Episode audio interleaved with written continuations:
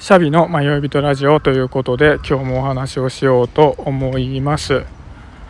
実はですね今ツイッターの音声配信の機能を試しに使ってみていたところで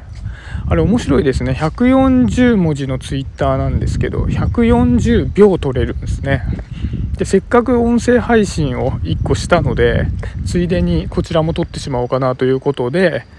続けざまにピッとしてみたんですけどちょっと今日お話をしたいのがあの今リモートワークって増えてるじゃないですか。でそれに伴ってやっぱりオフィスとか今まで都内に大きなオフィスを構えてたところがちっちゃくなってしまったりコアワーキングスペースにもうしてしまったりっていうんでオフィスの機能がすごく縮小してると思うんですよね。でこれって結局今までは働くっていうのは会社に集まってみんなで一緒に仕事をするっていうのを働くっていう機能にしていたと思うんですけど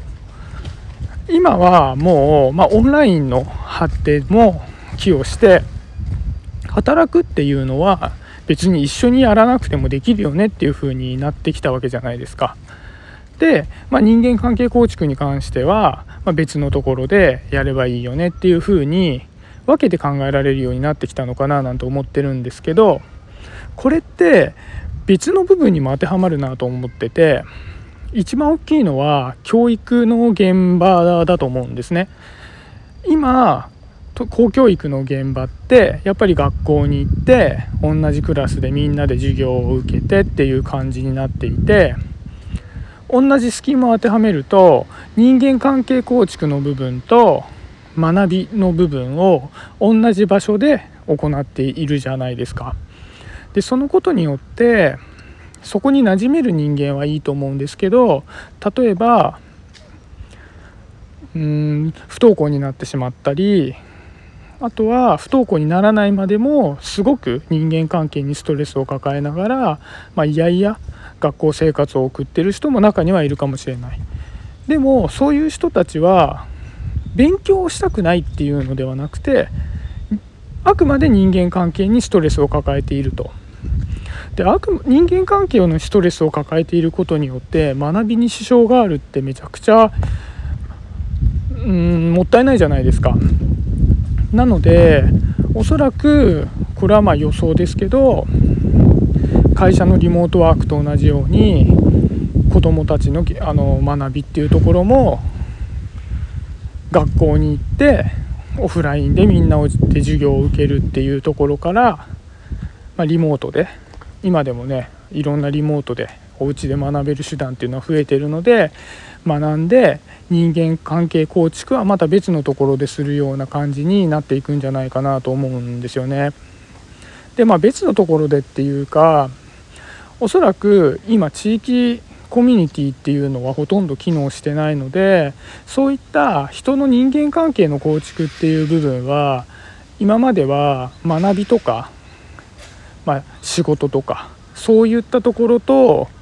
ワンセットになって形成されてたものだと思うんですけどそういうことではなくておそらく今後はオンラインの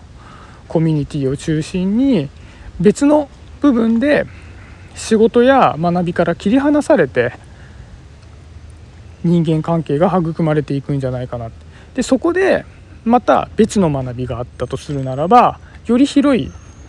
勉強ができたりもしかしたら働いているメインのお仕事とは別に副業ができたりっていったところでより豊かなね人生が育めるような社会になっていったらすごくいいんじゃないかななんて思ったんですよね。で最後にこれ一つだけ多分宿題みたいなものが残ると思っててそれが家族だと思うんですよね。